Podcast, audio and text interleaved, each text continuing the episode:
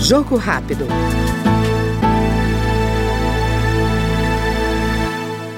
O deputado Glauber Braga, do pessoal do Rio de Janeiro, voltou a defender a reestatização da Eletrobras, que foi privatizada no governo passado. O parlamentar faz coro ao governo federal, que considera o processo um crime de lesa pátria, uma vez que, para ele, entregar o controle do sistema elétrico brasileiro é ferir a soberania nacional.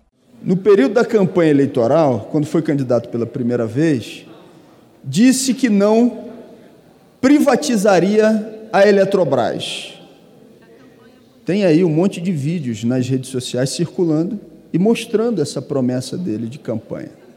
Depois, quando chegou ao governo, enviou a mensagem de privatização. Um absurdo, a entrega do controle do sistema elétrico brasileiro. A nossa luta é pela reestatização da Eletrobras.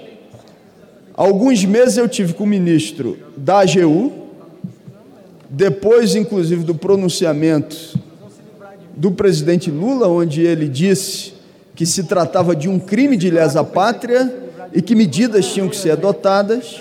E eu fui lá perguntar ao ministro da AGU que medidas vão ser adotadas. E ele disse que, do ponto de vista jurídico, com todas as fraudes que foram realizadas, até o mês de abril dava indica, um indicativo a partir dos estudos que estavam sendo realizados. E a nossa cobrança é para que todos os procedimentos sejam realizados pela reestatização.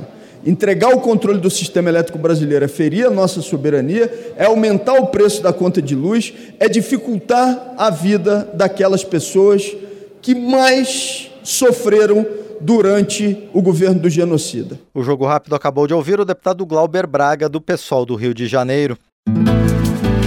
Jogo Rápido.